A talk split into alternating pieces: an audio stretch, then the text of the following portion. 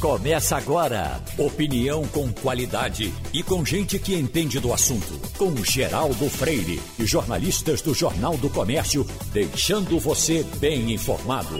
Passando a Limpo. Hoje, o Passando a Limpo tem Romualdo de Souza, Igor Maciel, Maria Luísa Borges e Wagner Gomes. Romualdo, a manchete que está saindo agora é de que houve mau uso do dinheiro federal eh, eh, mandado para a pandemia em 21 estados. No começo falaram de nove, eh, ficava mais ou menos nisso, e agora partiu para 21. Então, como diz Wagner aqui, 21 já é pandemia, né? Geraldo, a Polícia Federal está nesse instante na sede do Tribunal de Contas do Distrito Federal só para o nosso ouvinte entender, muito bom dia para você, bom dia também ao nosso ouvinte. O Tribunal de Contas é um órgão que é responsável por fazer a aplicação, a fiscalização do uso do dinheiro público. Pois bem, esse mesmo Tribunal de Contas terá dois, dois eh, gestores que se envolveram numa operação de desvio de recursos do governo do Distrito Federal. A Polícia Federal ainda não divulgou detalhes, mas a apuração de hoje envolve uma operação no passado, no final do ano passado, quando a PF colocou toda a cúpula da saúde de Brasília atrás das grades. aquela operação do ano passado chamava-se falso eh, negativo. Hoje, a polícia está atrás de conselheiros, dois conselheiros, que se envolveram nessa corrupção. O que significa dizer que hoje a Comissão Parlamentar de Inquérito vai, vo vai votar mais de 400 requerimentos. Claro que não vai votar tudo isso. Vai fazer uma, vai dar uma peneirada para escolher por onde começar nessa abordagem. Mas que é preciso abordar gestores estaduais e municipais, não tenha dúvida, Geraldo. Uhum. Olhe, no na, nas prioridades de hoje tem os governos estaduais do Amazonas, do Amapá, do Distrito Federal, Pará, Rio de Janeiro, Roraima, Rondônia, Rio Grande do Sul e Santa Catarina. Portanto, significa dizer que se a CPI se debruçar mesmo nesse item, repasse de verbas federais para governos estaduais com irregularidade, não vai fazer mais outra coisa. Vai deixar de ser a CPI especializada em cloroquina para se especializar em desvio de recursos públicos, Geraldo. Igor Marcel, Pernambuco entra nesse latifúndio? Pernambuco entra com, bom, com o Geraldo Júlio, é, que pode ser convocado, né? Aliás, foi feito o requerimento para convocação de Geraldo Júlio para a CPI da Covid. O ex-prefeito do Recife, é, se for aprovado o requerimento, ele deve ter que comparecer lá e comparece como testemunha e é aquela história, tem que falar e se não falar a verdade, se entrar em contradição alguma coisa, pode ser preso, a não ser que entrem e aí são, além de Geraldo Júlio, tem mais 11, são, acho que são 10, são 11, são 11 prefeitos e ex-prefeitos que também foram, devem ser convocados e também nove governadores. Paulo Câmara, por enquanto, não está nessa lista desses nove governadores, não. Então, é, agora eles já estão estudando entrar em grupo, isso aí já tem informação disso, que eles estão estudando entrar em grupo no STF para ver se, caso seja aprovada a convocação, se eles não vão como testemunhas, eles vão ali apenas para dar informações, para passar informações. Existe uma, uma questão e que isso vem sendo muito discutido desde que a CPI começou. É se a CPI tem condição, se pode investigar governadores e prefeitos. Aí, aí já vai a resposta direta. Não pode. Investigar diretamente não pode. O que a CPI pode fazer é investigar o dinheiro federal que é enviado, que foi enviado para os municípios e para os governos, para os governadores. E aí, nesse caso, tem um monte de detalhe que precisa ser visto. Tem gente que acha que eles não poderiam nem ser convocados.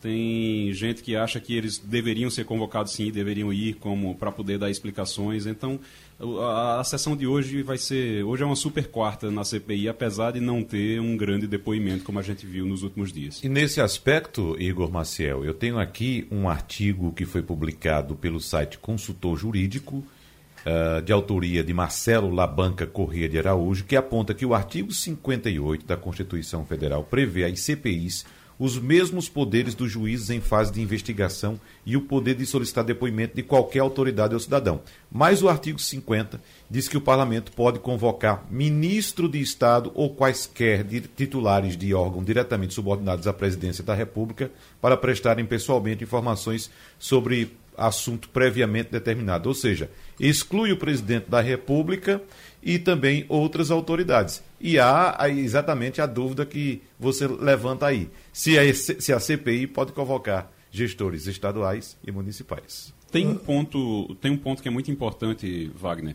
e Geraldo e Romualdo.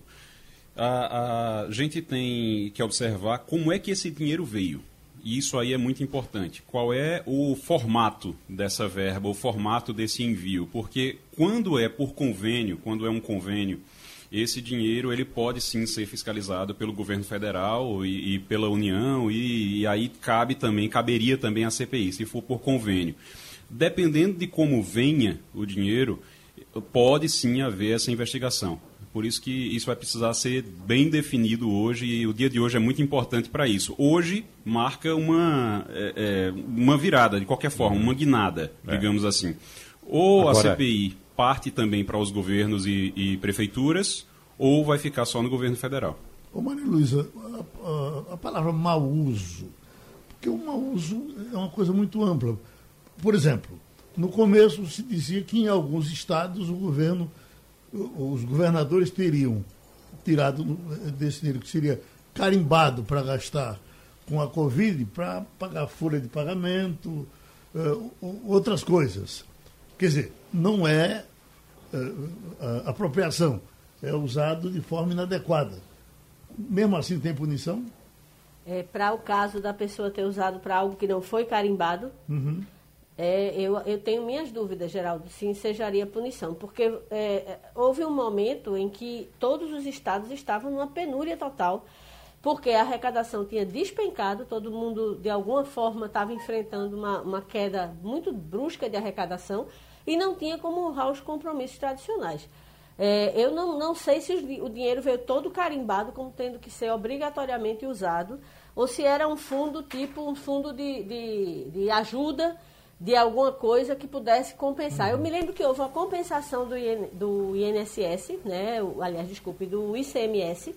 O, o, do, no primeiro momento a gente teve uma, uma movimentação desse sentido, e depois você teve as verbas de convênio. Essas verbas de convênio é que eu acredito que não podem ser usadas a não ser para ações de combate à pandemia. Mas uhum. aquele primeiro socorro que a gente teve lá no ano passado era uma compensação de impostos que não haviam sido recolhidos por falta de, de, de fato gerador, né? por falta de, de, de atividade econômica.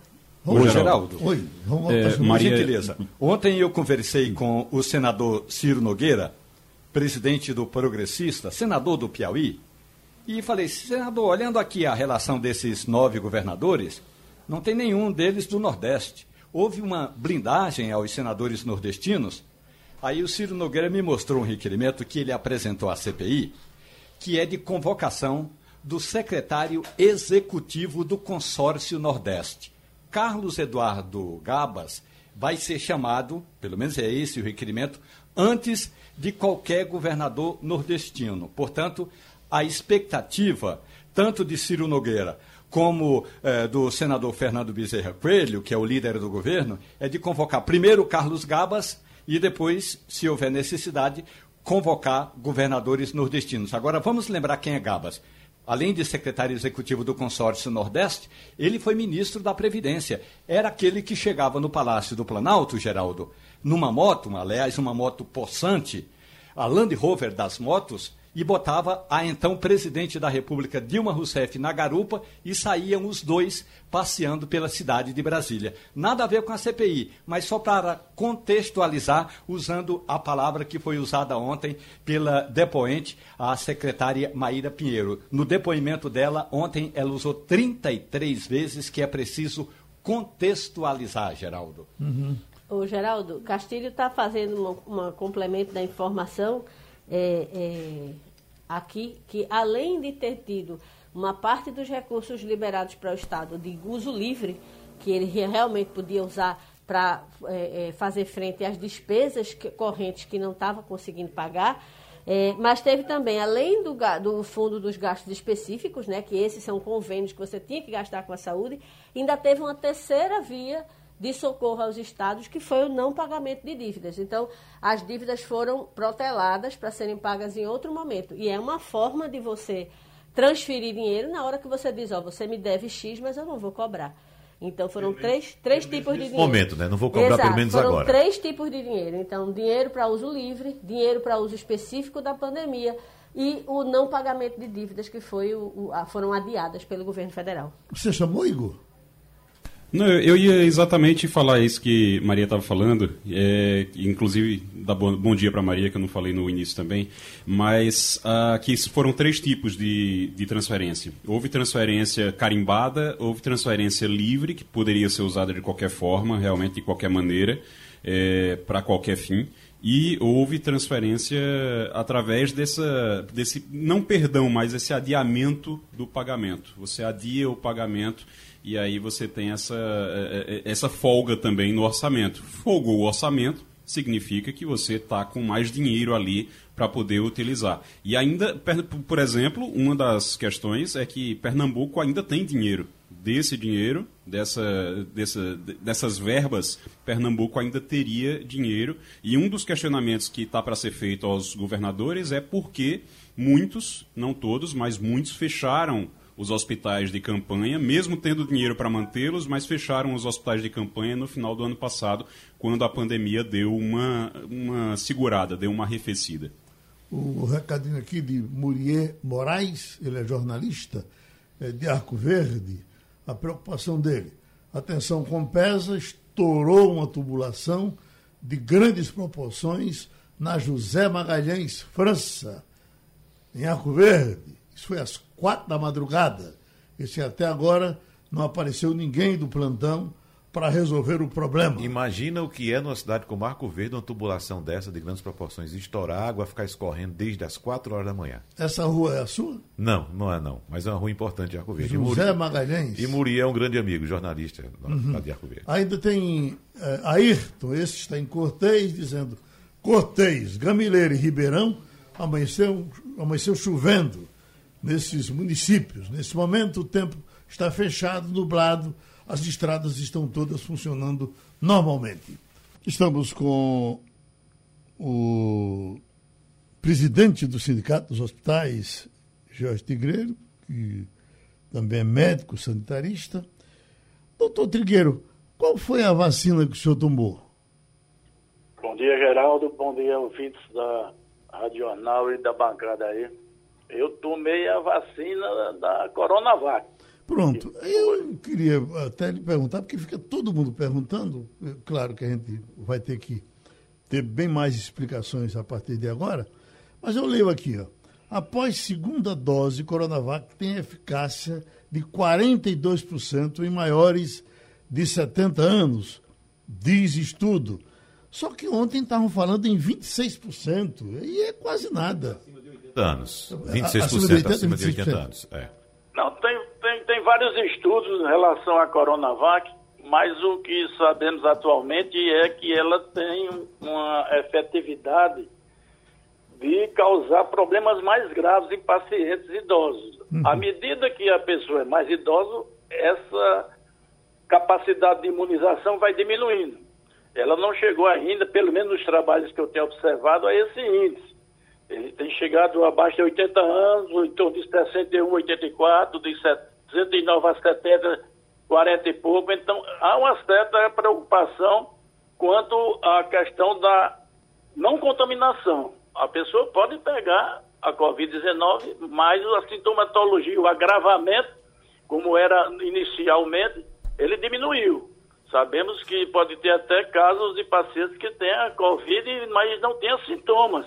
Isso não significa que ela possa apresentar alguns quadros que possam confundir com outra doença respiratória que está no momento de estar é, tá surgindo agora. Então o senhor, com seus conhecimentos, é, pode nos dizer que não se arrepende de ter tomado a Coronavac?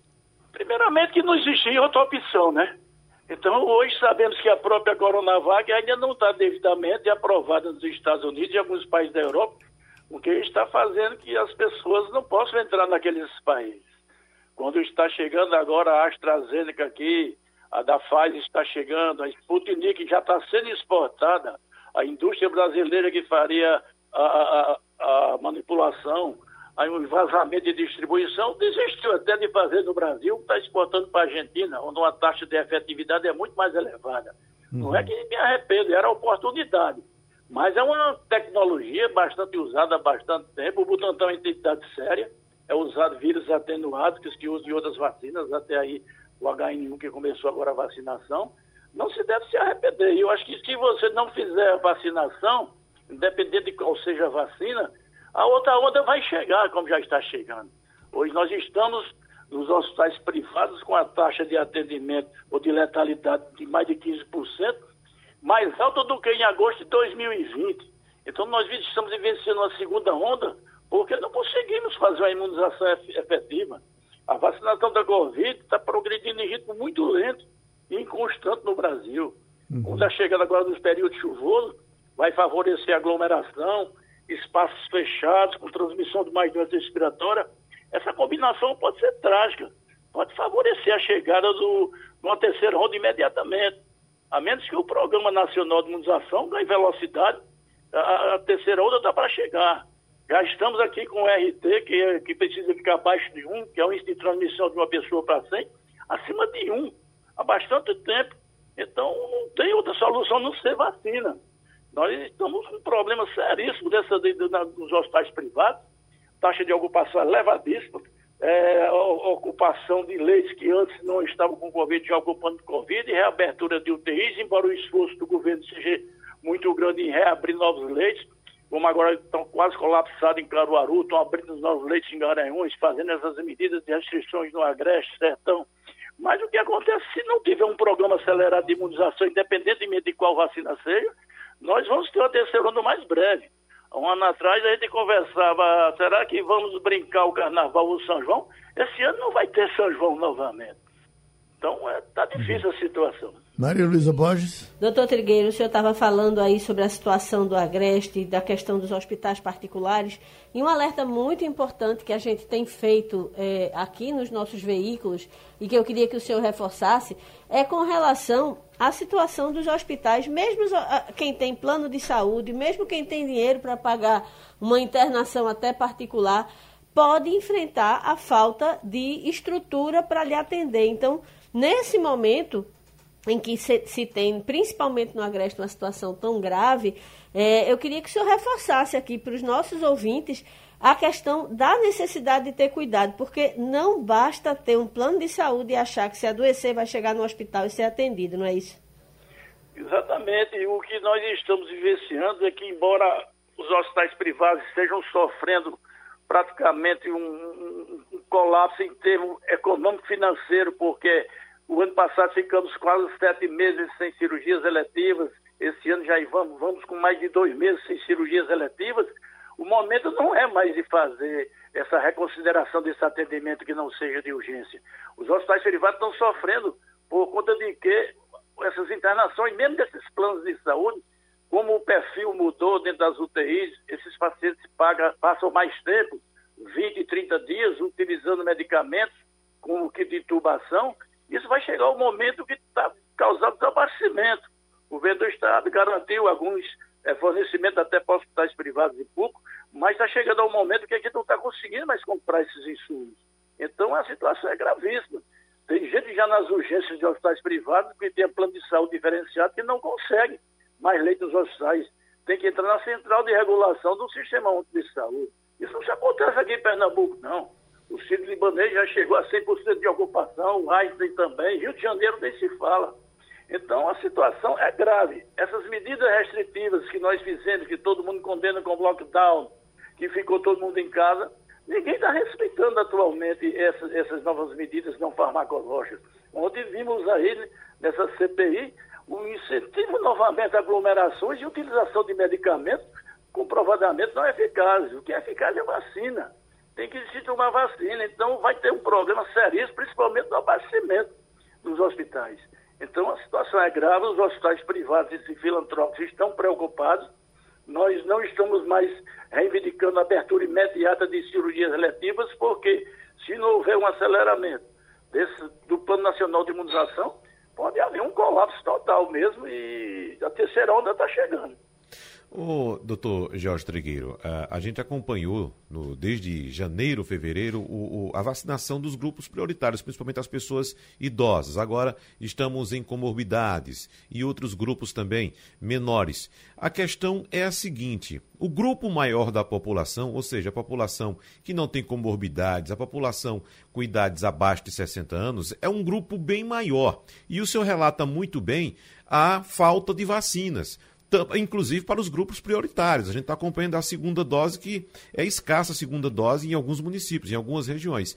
Acontece que agora a gente começa a observar também que as pessoas com menos de 70 anos passaram a ser maioria entre os mortos pela Covid. E fala-se muito hoje, entre os especialistas, da real possibilidade de uma terceira onda. Qual o cenário que o senhor traça diante desses elementos para, se de fato ocorrer essa terceira onda no Brasil? Olha, é, realmente é um cenário muito preocupante. Tem que haver um movimento mundial, internacional, os países que tiveram condições de fazer aquisição e estocar vacinas, isso tem que haver uma intervenção da Organização Mundial de Saúde, da OCDE, para que haja distribuição nos países mais carentes, nesses que estão com esses surtos elevados, principalmente com a presença dessas novas variantes. Nós tivemos aqui no Nordeste, principalmente aqui em Pernambuco, quando saiu a variante de Manaus, uma elevação muito grande de Covid, já com as pessoas imunizadas, porque ninguém sabia, se, nem sabe se essas vacinas hoje utilizadas, ela pega todas essas variantes. Hoje já estamos relato da variante indiana. Então eu só vejo uma solução. É uma campanha mundial, um esforço mundial, talvez é, é, é liberar essas vacinas que ainda estão em fase de estudo. Outro Butantan lançou um soro porque não existe um tratamento efetivo ainda para a Covid. O que a gente trata são os sintomas, são as, as consequências, as morbidades, mas o tratamento efetivo, não. a Conditec mesmo liberou agora um, umas diretrizes que especificam um tratamento é, é, para cura. É o tratamento, vamos dizer assim, de acompanhamento paliativo, mas o que salva é vacina. Esse fato que você falou, eu me lembro que aí uns seis meses atrás, ou três meses atrás, quando nós falávamos que o perfil estava mudando, que a, as pessoas mais jovens estavam chegando, tanto em virtude da imunização ter priorizado esses grupos com mais idades e com comorbidade, e os jovens criticaram, me criticaram aí nas redes sociais, e depois, posteriormente, vimos que são eles que estão chegando nas UTIs. Uhum. Então, eu só vejo uma solução, é baixar o RT1, que é a taxa de, de, de transmissão, através da imunização. Porque se não for assim, vamos abrir leites e mais leites. E se não tiver, mesmo a medida hoje da Anvisa liberando a importação, facilitação desses insumos, principalmente do kit Covid, ainda vai ficar os, os hospitais cheios de, de, de, de, de Covid-19. Eu me lembro aí uma vez no programa de Geraldo Freire, no caso da pandemia, da, da pandemia não, da epidemia da Zika, eu disse, nós vamos ter que abrir hospitais de campanha. E ficaram assim, dizendo que estava causando terror. Mas, na verdade, talvez tenha que retornar os hospitais de campanha, porque os hospitais estão ficando superlotados. Uhum. Então, é uma situação muito difícil. Igor? Doutor Jorge, muito bom dia. O, a gente tem ouvido falar o tempo todos os dias da falta de, de material, da falta de insumos, por exemplo, para fazer intubação de pacientes nos hospitais públicos. Como é que está a situação nos hospitais privados? Está disponível? Tem onde comprar? Como é que está isso atualmente? O relato que nós temos é que além de estar escasso, está superfaturado, dificuldade de comprar, fornecedores só querendo fornecer praticamente com pagamento antecipado houve medidas já restritivas com requisição administrativa do governo federal da Anvisa nas indústrias para que ele centralizasse essa medicação e distribuísse, mas no momento aqui em Pernambuco ainda não está havendo esse problema, mas já temos relatos de outros estados que estão com dificuldade.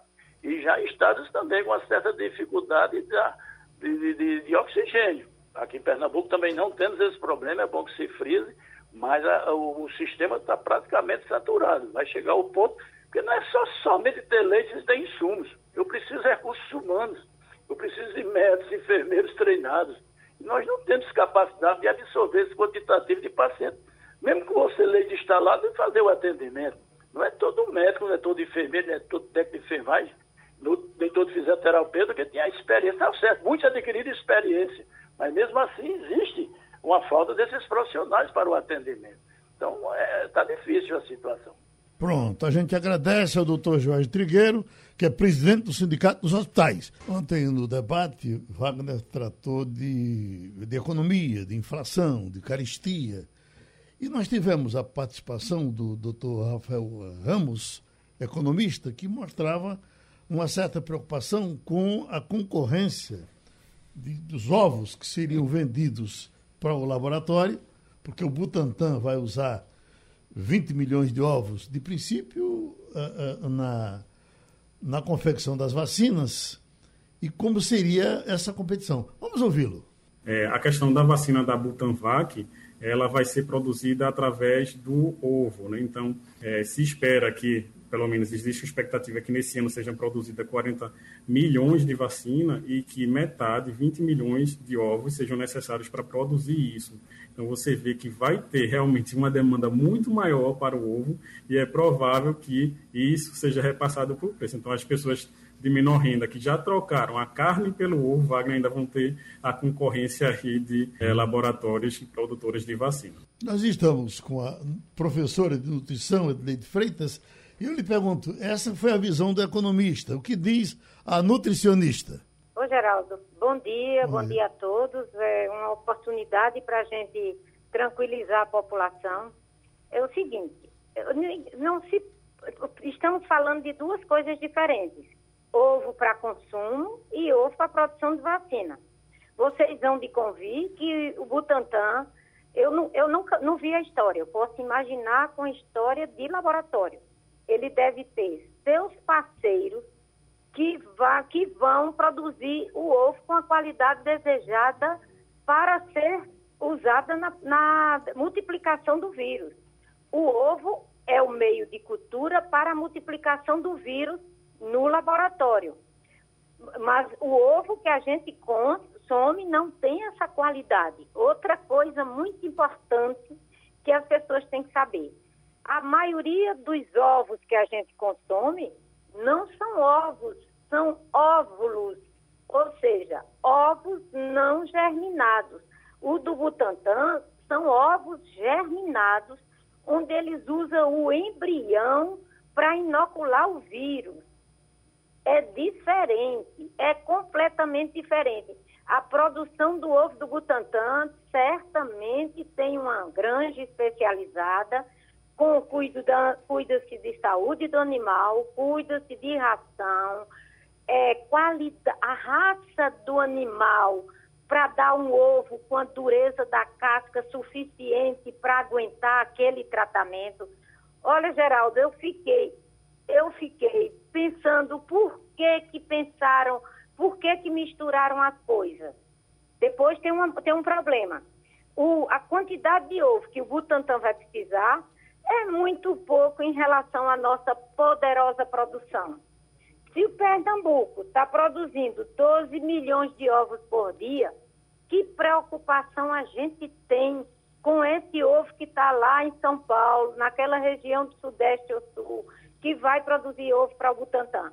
Esqueçam isso. Uma uhum. coisa é ovo para o Butantã e outra é ovo para a gente comer. Agora, esse, Vocês... ovo, esse ovo do Butantã, doutora, não é aquele ovo de capoeira que inclusive é vendido aqui no supermercado por um preço superior ao ovo da granja? Não é uma capoeira normal, não. Uhum. Tem que ser uma coisa muito bem. Eu, eu nunca tive essa informação, mas eu posso imaginar, com técnicas laboratoriais, que esse ovo é totalmente controlado. Você vê nas imagens que eles são iguaizinhos em cor e a dureza da casca faz uma diferença enorme quando eles vão inocular mediante uma seringa. Você acha que esse ovo que a gente compra na porta, no carro do ovo, com uma casca muito fina, ele vai aguentar aquela pressão? É muito, é outra coisa, é outro ovo. É.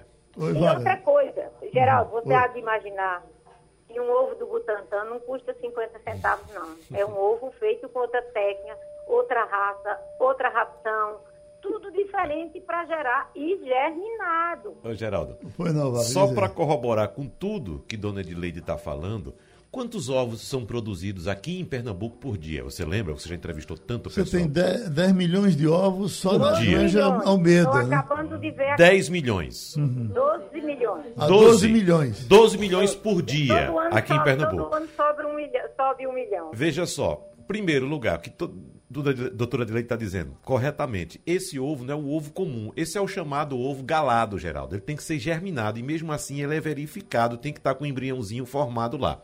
O Butantan pretende produzir este ano, com essa vacina, a Butanvac, 40 milhões de doses de vacina. Sabe quantos ovos o, Butan, o Butantan precisa para produzir es- esses 40 milhões de doses? 20 milhões de ovos. 20, bom, se a gente produz 12 milhões por dia, imagina São Paulo, não é? Imagina é reunida a produção ali A do Bahia, que é uma grande produtora Bahia. também. Então isso não é nada em relação à, produção de ovo. E lembrando, mais uma vez, enfatizando, esse é um ovo diferenciado, não é o ovo de consumo. Esse é o ovo germinado. Como se diz no popular, o ovo galado. Então, são 20 milhões de ovos para produzir os 40 milhões de doses que o Butantan pretende produzir esse ano. Isso não é nada. Então, Maria Luísa, não interessa aí o Agora, assunto? Sim, eu. Em, em relação à economia, no aspecto econômico, o que pode subir o preço do ovo, como estava na matéria, é o, a- o preço da ração. Sim. Porque se a, se a base é milho e o milho está sendo exportado e subiu de preço e os estoques reguladores do Brasil não estão perfeitamente regulados, a gente vai ter uma alta de preço do milho e com isso vai se arranjar uma desculpa para aumentar o preço do ovo. Então, eu, a gente continua consumindo ovo mais ou menos do mesmo preço. Oi, Maria Luísa. Porque Doutora, bom dia. A senhora colocou aí bem colocada a questão da, da- do ovo, né? Para as pessoas não ficarem achando que é, é, o ovo do Butantan vai tirar o ovo da mesa da, da, da- da- das famílias. Mas a gente deu uma notícia bem recente a respeito da queda do consumo de carne, que está nos menores níveis né, dos últimos 25 anos. É, e, óbvio, isso deve ser uma consequência direta do empobrecimento da população, da, da- de tudo que a pandemia tem provocado.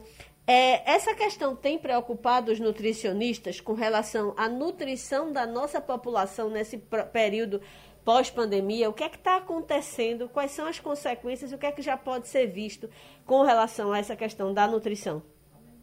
Olha, Maria Luísa, só quero lhe dizer que quando você não está na bancada, eu sinto sua falta.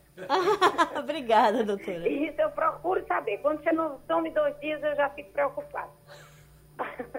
eu gosto muito das suas colocações. Olha, eu, eu também estou informada de que o preço da carne subiu por conta da grande demanda de outros países e a gente exportou essa carne. E que outras proteínas podem suprir. Aqui no Brasil tem uma coisa esquisita.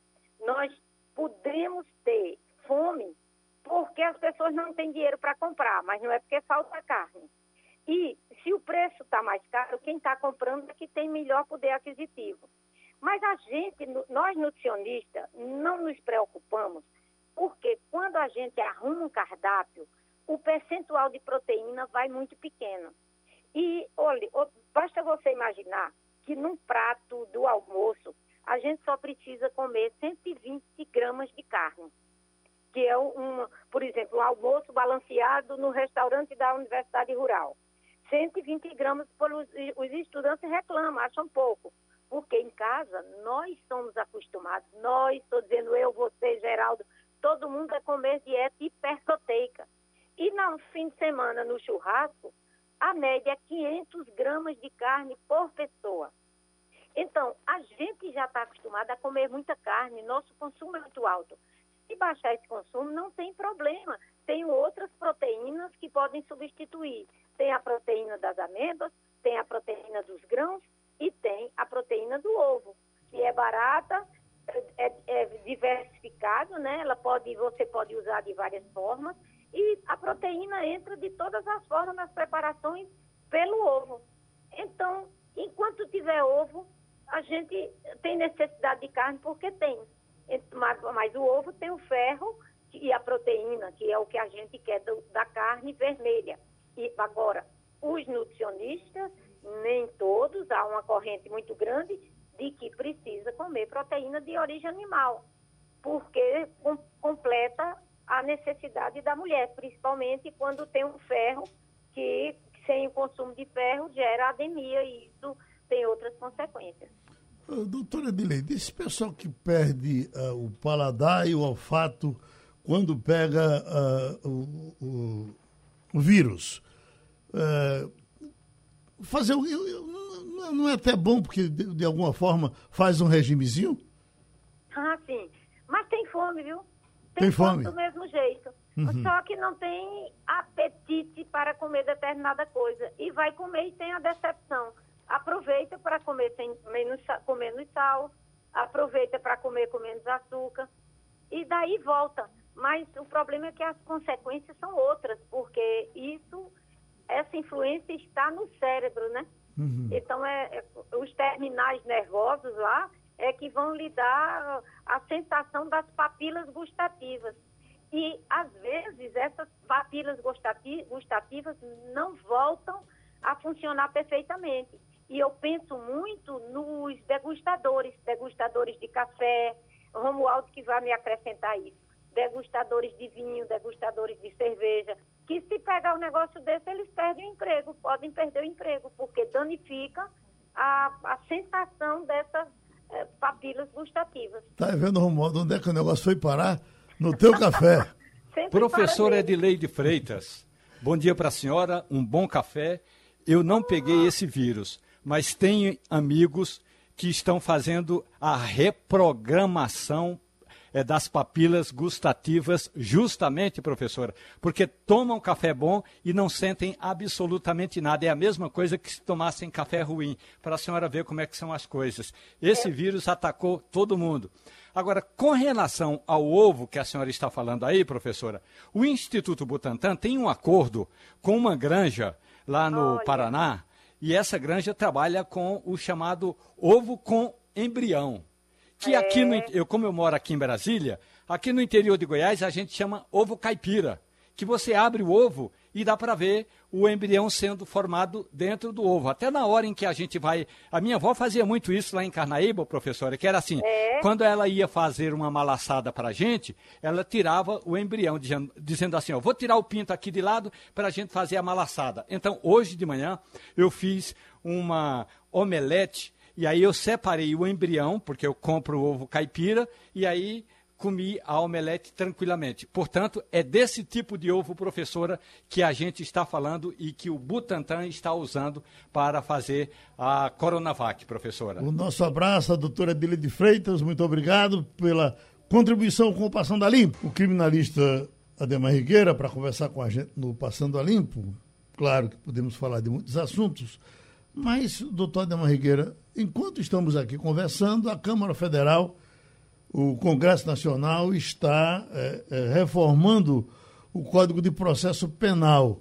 E com pouca repercussão, me parece que com pouca participação é, extra-Congresso. Ou não, ou esse assunto está sendo debatido entre os senhores.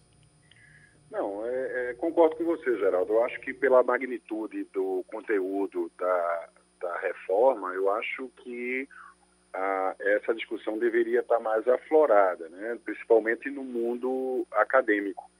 A, a, as questões estão muito é, é, discutidas, estão sendo discutidas dentro do legislativo, que, que, e essas alterações trazem mudanças significativas no, no, no processo penal brasileiro. Né? Inclusive, há discussões sobre constitucionalidade de algumas das medidas. Então, é, é era uma matéria para estar sendo mais discutida, com certeza. Uhum. Igor Marcel? Doutor Rigueira, a gente acompanha essa, essa possibilidade, mas principalmente a do juiz de garantias. A, essa questão do juiz de garantias foi muito discutida, virou polêmica, uma polêmica grande é, na época quando o Sérgio Moro ainda era, ainda estava no Ministério da Justiça.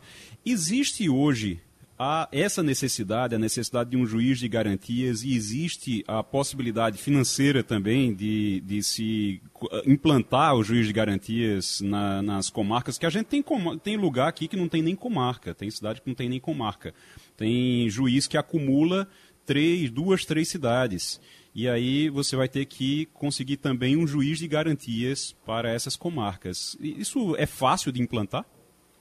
É, bom dia, Igor. É, veja, eu sou, eu já tive várias, em várias oportunidades, é, é, declarei que eu sou fã número um desse projeto do Juiz de Garantias. E isso é a grande inovação, na verdade, que já foi implementado, já existe essa alteração, que foi suspensa pelo ministro Fux, não é? e, a, e quando ele chegou à presidência, essa, esse, ele não deu encaminhamento ainda para a votação da suspensão. Mas a, a justificativa do ministro Fux de, de, suspender a eficácia da norma que estabelecia, que trazia essa novidade do juiz de garantias, foi, foi muito e, que, envolvendo a, a, Ele entendia que não poderia, o projeto não poderia ter sido trazido pelo, pelo legislativo e sim pelo próprio judiciário, em virtude dessas dificuldades de implementação.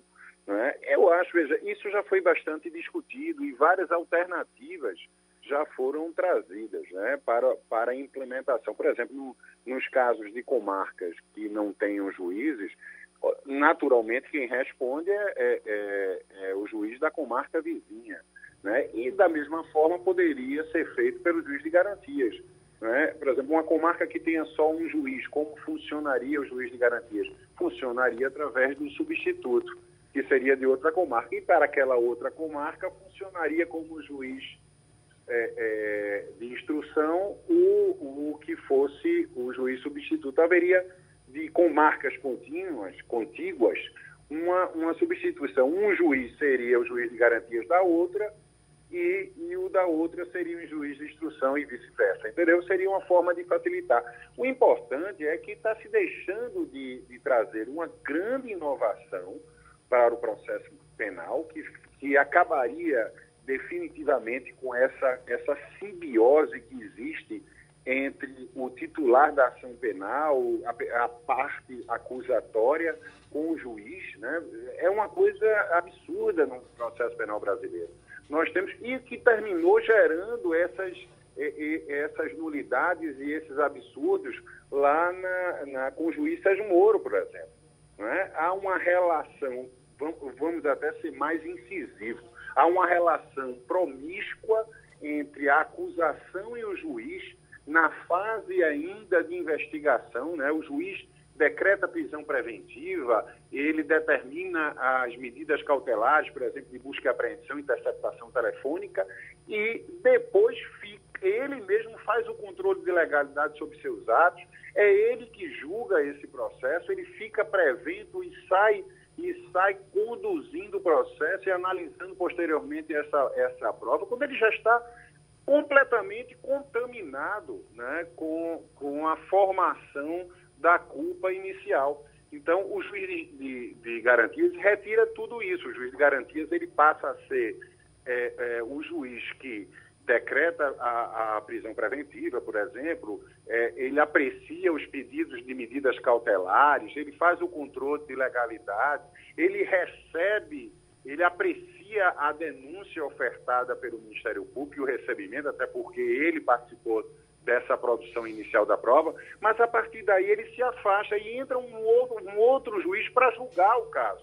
Um juiz aí sim, um juiz imparcial que não participou diretamente, né, é, que não deferiu essas provas, que é o juiz que vai julgar o caso, que vai analisar se essas provas foram produzidas dentro da legalidade. Enfim, é o juiz que vai cuidar do processo, da, da, da analisar as provas produzidas pela defesa e as provas produzidas pela acusação e chegar ao desiderado.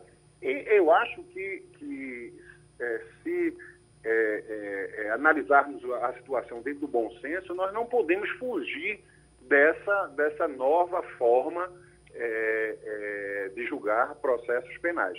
Agora, a implementação vai caber ao judiciário e tem que ter mesmo parcimônia em relação a isso. Vamos ter, ter prazo para a implementação. Eu compreendo tudo isso. Mas não se pode, sob o pretexto de que o judiciário ainda não está aparelhado, não se, não se aprovar um, um projeto de lei como esse. Aliás, não se dar eficácia à, à lei que já foi que já deveria estar vigente, né, que é o juiz de garantias. Romualdo de Souza, Brasília. Doutor Ademar Rigueira, eu fico imaginando aqui, é, se de um lado essa reforma do Código de Processo Penal dá essa autonomia, eh, dá essa, digamos, autonomia de que o senhor trata ao juiz de garantias, por outro lado, traz o debate da prisão após segunda instância.